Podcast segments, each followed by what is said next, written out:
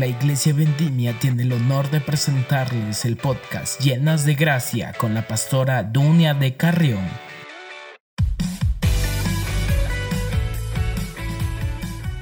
Bendiciones a todas y todos y bienvenidos. Mi nombre es Dunia de Carrión. Clave número 2.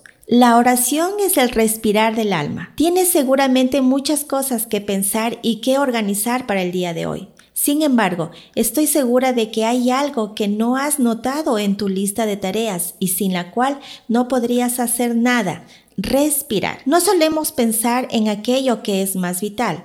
Sin embargo, tenemos una necesidad esencial y natural de inspirar y de expirar continuamente, incluso sin parar. Mira que el ser humano realiza unos 20.000 ciclos respiratorios por día. Inspirar, Expirar. Menos mal que no necesitamos pensar en cada respiración. No planeamos respirar, solo respiramos. Eso es todo.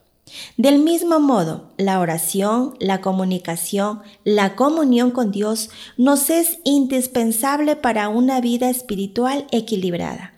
Alguien dijo que la oración es la respiración del alma.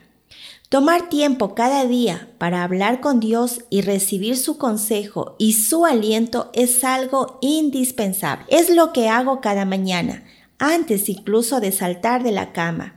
Vuelco mis pensamientos hacia el Señor, hacia su grandeza, su bondad, su benevolencia, su amor. Inspiro y expiro, recibo su vida y le doy mi vida. La comunión con Dios es lo que te mantiene en vida cada día.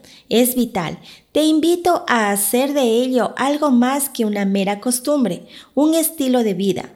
Con el tiempo, hablar con Dios y buscar su consejo será algo tan natural para ti cómo respirar. Clave número 2. En acción. Orar es hablar con Dios. Hablar con Él como se habla con un amigo o una amiga. Así de sencillo.